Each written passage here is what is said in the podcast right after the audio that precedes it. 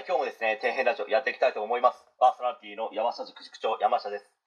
お送りする内容はですね、皆様役立つように頑張っていきたいと思いますので、よろしくお願いします。え今回はですね、旭川いじめ事件から学べるいじめをする加害者たちの末路について、まあ、ちょっと語っていきたいと思うんですけど、旭川で起こったですね、14歳の少女が投資するという事件がですね、今も収まることなく炎上し続けていますけど、まあ、それも当然なんですよね。まあ、それはなぜこの14歳の少女が投資しなければならなかったのかということをですね某週刊誌の記者がですねいろいろと調べ聞き取り調査をした結果ですねとんでもないことが裏で行われていたからですね、まあ、その内容はですねここではとてもじゃないですけど話せませんのでまだ知らなくて興味があるならば自身でネットで調べてみてください。ここからはですねいじめをする加害者たちの末路は最悪こうなる可能性がありますよということをですね話していきたいと思います。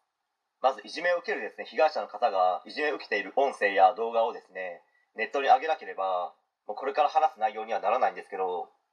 まあ、そのいじめの度合いにもよると思いますし度が過ぎるものに関してはですねいじめをする加害者の方たちはその先の人生は確保した方がいいと思いますよという脅しです。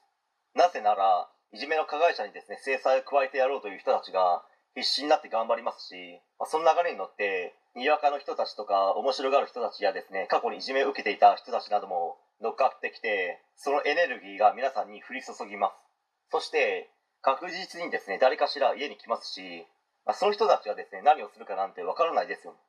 世の中にはですね本当にトップレベルにやばい人たちや関わってはいけない人たちって実際にいるんですよ。家に来る人たちがそういった人たちという可能性もあるわけですよね。そして家族の方の名前とか画像家の写真などもですねネットに上げられる可能性もありますよね。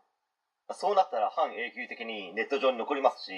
まあ、それは例えば就職するとなった時にですねその希望する会社の人に見つかってしまうということもあります。中小零細企業ではあまり聞かないですけど大手だと調べるところは徹底的に調べたりしますからね。だってやばい人を会社に入れたくないじゃないですか、まあ、正社員の場合ですけど、まあ、その他にもですね結婚前提で付き合っている恋人に見つかり、まあ、それが原因で破局という可能性もあるかもしれないですし結婚して子供ができた場合子供が見つけるということもあるかもしれないですよね、